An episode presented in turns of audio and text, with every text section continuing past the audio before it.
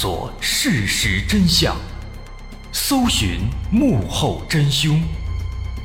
欢迎收听《绝密档案》。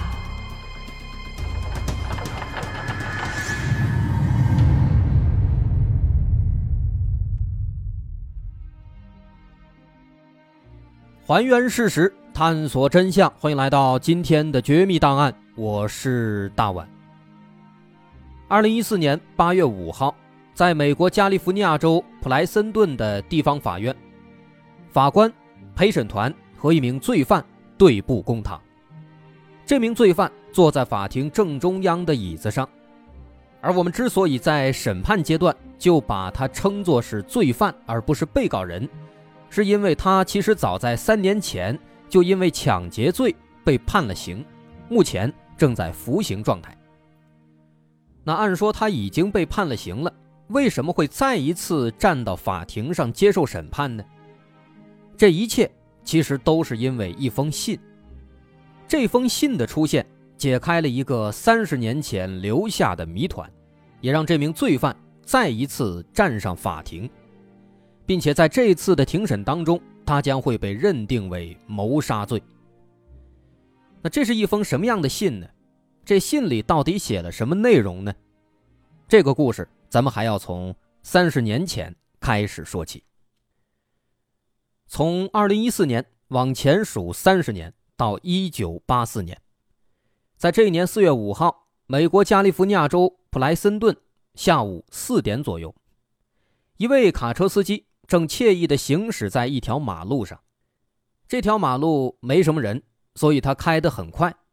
不过，在经过一条小水沟的时候，他忽然发现这条水沟里好像躺着一个人。他猜测这个人也许是喝多了，醉倒在了水沟里，于是赶紧刹车，把车停在路边，来到水沟旁边查看情况。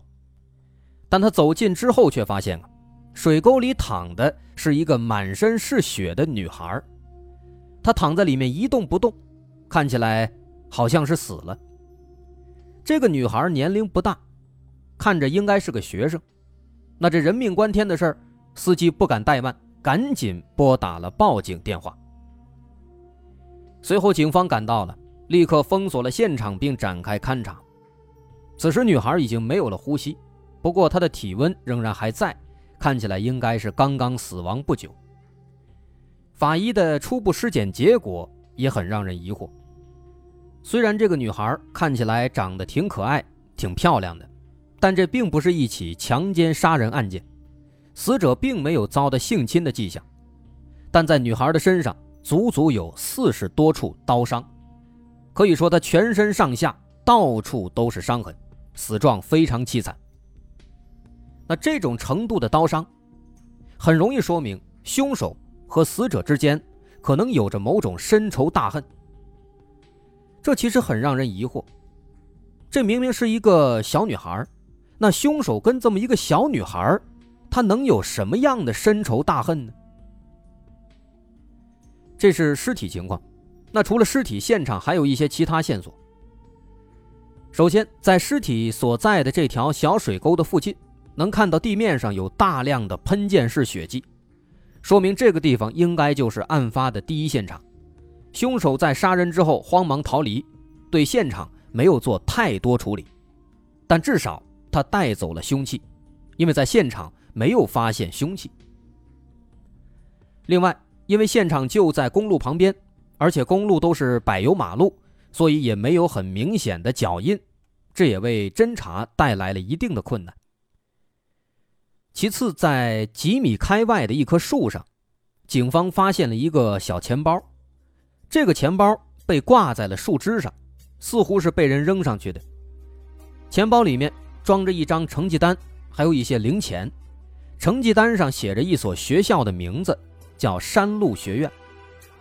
这个山路学院是当地的一所中学，距离案发现场并不远，只有一公里多的距离。那么，如果这个钱包属于死者，那么死者应该就是这个山路学院的学生了。而目前来看，这种可能性似乎是比较大的，因为这个钱包上没有什么灰尘，说明它是刚刚被扔上去的。同时，它也位于案发现场周边，而且死者看起来应该就是一名学生，由此推测，这个钱包有可能就属于死者。于是，根据现有的这些资料，接下来警方兵分两路，一路把尸体带回警局做进一步的尸检，另一路前往山路学院去尝试寻找死者的身份。而这一步，警方没有花费太多力气。事实证明，死者的确就是山路学院的学生。警方来到学校，通过老师辨认照片，最终确定死者是一名刚刚入学一个月的学生，他叫做缇娜·法尔兹。这是一个好消息，死者身份迅速被锁定。那么下一步就要寻找潜在的嫌疑对象。针对这个问题，警方再次兵分两路。从法尔兹的家庭和学校两方面同时展开调查，而这一番调查，警方果然也发现了不少奇怪的地方。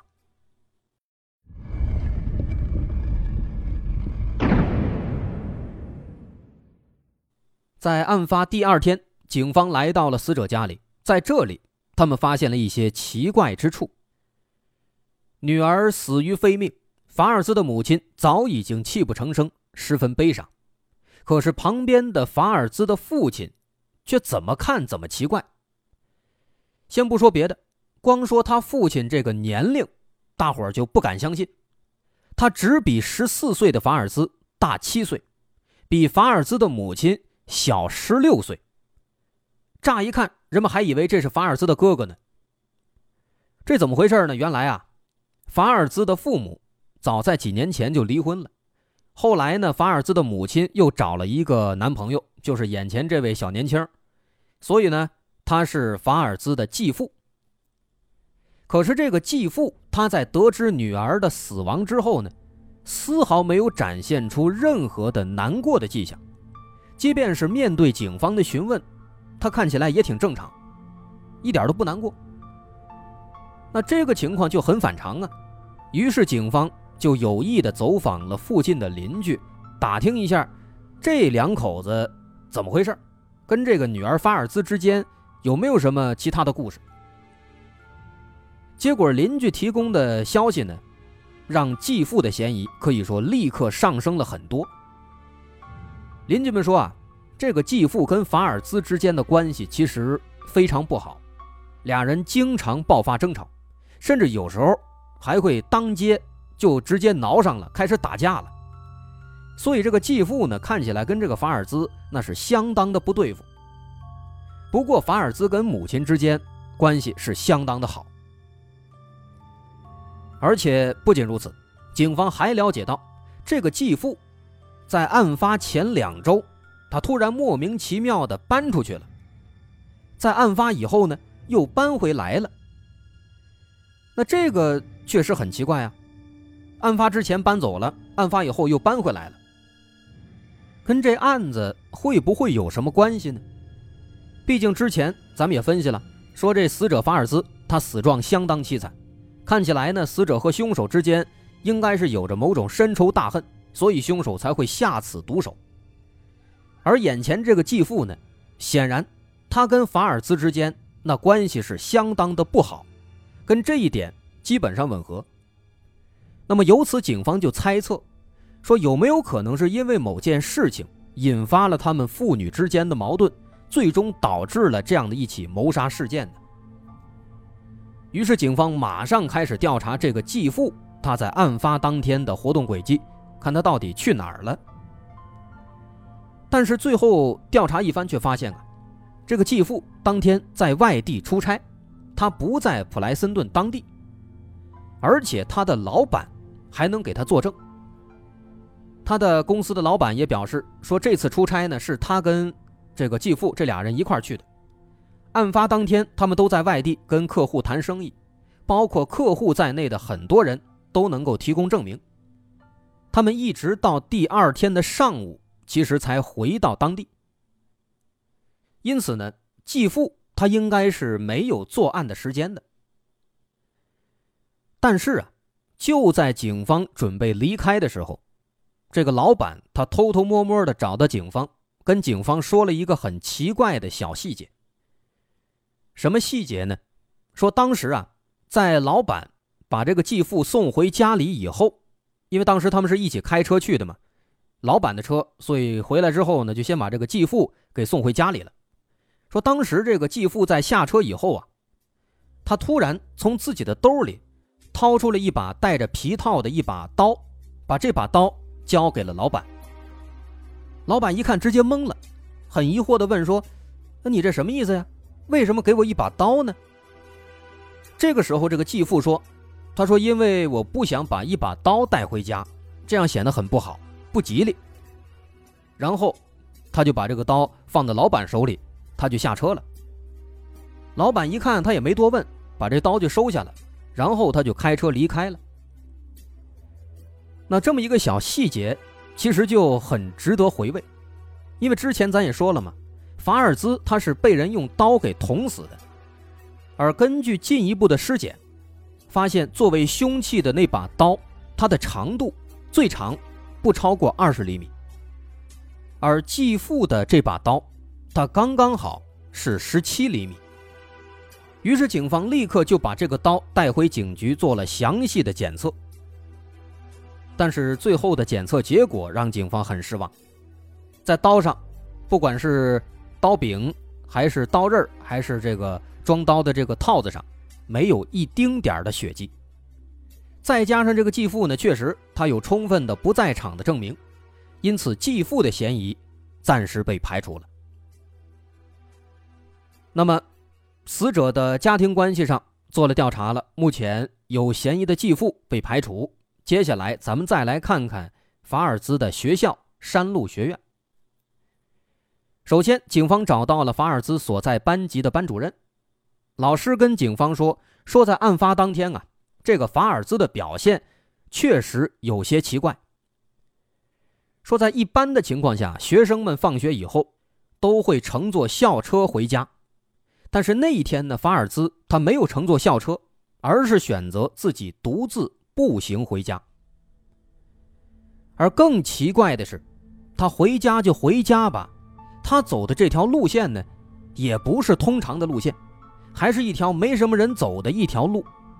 要不是那个司机刚好路过，估计还要等上半天，他才能被人发现呢。因为他走的那个路啊，确实虽然不算特别偏僻，但是走的人很少。所以说，当时法尔兹他突然要选择独自步行回家，这一点其实跟通常的情况都不太一样。老师也不清楚他为什么要这样，那警方只好询问了几个跟法尔兹关系还不错的同学。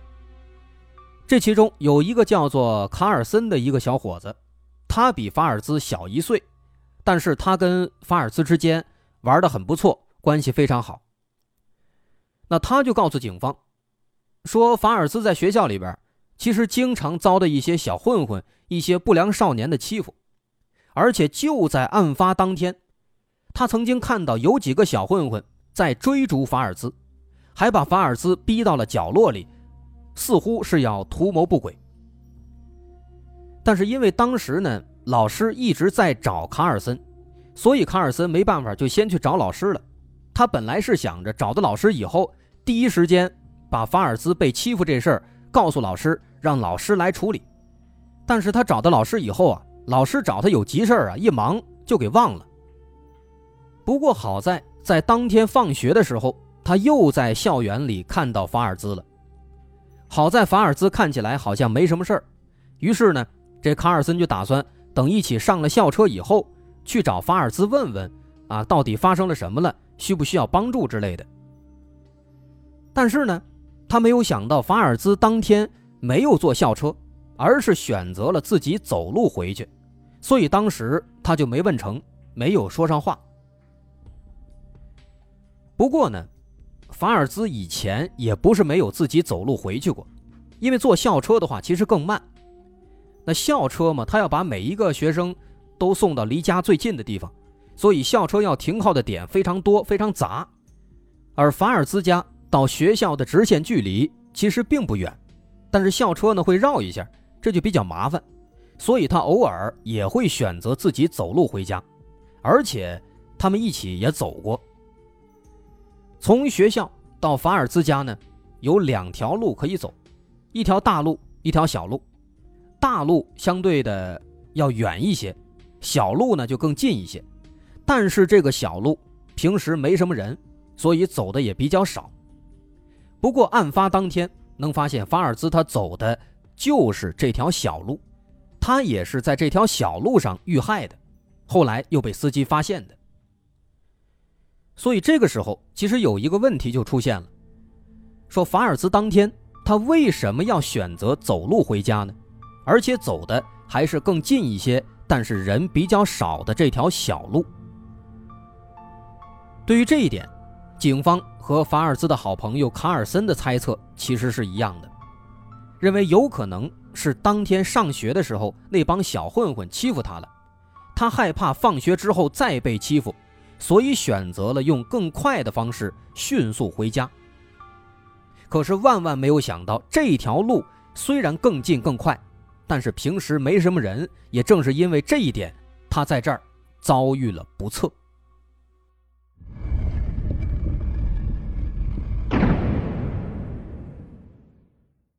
那么从目前的情况来看，其实不难发现，那帮小混混似乎就比较有嫌疑了。于是警方再次找的老师请求帮助，希望老师可以找出那几个小混混，警方去问一问。可是面对警方的请求，老师却直接对警方说：“不用找了，找他们也没用，他们不可能是杀人凶手。”哎，这是为什么呢？为什么老师还给他们打包票呢？老师说：“啊，这几个孩子确实都是不良少年，总欺负那些老实孩子。但是他们毕竟也是学生啊，肯定不能让他们无法无天的。老师也管。这不就在案发当天下午，这几个小混混被老师留在学校了，因为他们前几天的考试全都不及格，再加上经常搞破坏，所以老师在当天下午是结结实实的。”把他们里里外外的教训了一通，一直到了下午五点多才让他们回去。而卡车司机发现法尔兹尸体的时间是下午四点多，所以从这个时间上来看呢，这帮不良少年不具备作案的条件。那这个情况就比较麻烦了，除了这些不良少年以外，还有没有其他的可疑分子呢？警方接着。对学校里的同学们做调查询问，不过就在这个时候，这个死者的好友卡尔森，他又一次找到警方，提供了一个非常重要的情报。卡尔森说：“说当天在放学以后啊，除了法尔兹，他还看到有一个叫杰夫的同学，也没有坐校车，也是步行回家的。这个杰夫呢，比他们高一个年级。”那这个人也属于那种不良少年，平时喜欢欺负人啊，欺负低级的学生们。在案发当天，卡尔森看见杰夫没有坐校车，而且也是朝着跟法尔兹同样的方向步行走了，这让他感到非常奇怪。为什么呢？因为这个杰夫的家是在相反的方向，但他现在却是向另一个方向走的，这肯定非常奇怪啊。那针对这一点，不仅仅是卡尔森，有其他很多学生也可以证明，而且大家也都表示说，这个杰夫确实脾气暴躁，谁都不敢惹他，有时候不小心碰他一下，有可能就会遭到一顿毒打。这还不算完，最最关键的是，杰夫这孩子他特别向往那种黑道大哥，经常在腰上别着一把刀，哎，模仿那个电影里那些黑道分子。这个刀以前他是天天带着，就挂在腰上。但是奇怪的是啊，自从法尔兹遇害之后，这把刀就消失了，他再也没有带过。所以到这个时候又出现了一把刀。那么这个喜欢带刀的这个不良少年杰夫，他会不会有问题呢？于是警方立刻来到了杰夫的家里，敲开门。这门正好还是杰夫开的，正在家里打游戏呢。看见警察来了，杰夫相当的慌张。那警方一看呢，也不避讳，直接就问：“说你是不是经常带一把刀啊？为什么最近不带了？”这杰夫呢一看啊，支支吾吾的，顾左右而言他，说：“呃，老师不让带，就不带了。”那警方肯定不信啊，就让他把刀拿出来，警方要看一看。于是杰夫翻箱倒柜，颤颤巍巍的把这藏好的刀拿出来。警方一看，这刀刃上隐隐约约的有血迹。那这个发现可太重大了，于是警方马上把这刀就给没收了，带回去仔仔细细的做检查。这时候警方心里可高兴坏了。首先，案发当天这个杰夫他的行走路线确实有问题。其次呢，他这刀上还有血迹，而且案发之后这刀就藏起来就不带了，这已经很明显了。于是警方兴高采烈地给这刀上的血迹做了检验，但是希望有多大，失望就有多大。这把刀上的确有很多血迹，但这些血迹不是人类的，而是动物的，而且还是好多种不同的动物的，属于猫狗之类的。所以，这个杰夫呢，虽然的确不是什么好孩子，而且还有一些虐待动物的特殊癖好，但他似乎不是凶手。根据警方后来的询问，杰夫表示，那天啊，之所以去了和法尔兹相同的方向，因为他要去找一个朋友，而且他跟法尔兹呢也并没有遇上，走到一半他就拐弯了。那这番说法，他的那个朋友也可以证明。所以，这个杰夫呢。应该问题不大。那么现在，既然杰夫的嫌疑也排除了，那就轮到警方开始头疼了。先是继父，再是杰夫，然后还有小混混，这帮人都没有嫌疑。警方对死者法尔斯的人际关系也做了更加深入的调查，但是这个孩子是一个非常老实的孩子，他没有跟任何人结过仇怨。说白了，找了一圈啊。没有发现其他人有作案的动机，那这个情况就很麻烦啊，让这起案子暂时陷入了僵局。直到案发二十一天以后，传来了新的消息。在一九八四年四月二十六号，普莱森顿警方的系统内部发布了一则案件通报。这则案件通报是加利福尼亚州的另外一个地区，叫菲尔顿那边的警方。逮捕了一个中年男子，这个中年男子叫做沃尔特，他试图猥亵强奸一名女学生。说在那天下午，学生们放学的时候，这个沃尔特呢，就一直在一座桥上，一边喝酒一边盯着这些学生们。他看到有一个十几岁的一个女高中生独自经过，于是这个沃尔特立刻放下啤酒，悄悄地跟了上去。等到这个女孩走到偏僻的小路上，他突然冲过去，从后面抱住女孩，企图强奸，或者也可能是猥亵。不过呢，好在当时有好几个年轻人路过，女孩赶紧大声呼救，沃尔特一看，仓皇逃走。女孩随后赶紧报了警，于是沃尔特没跑多远就被警方逮捕了。那这件事呢，本身没有什么特别的，就是一男的喝多了。酒壮怂人胆，想对女孩实施性骚扰、实施强奸。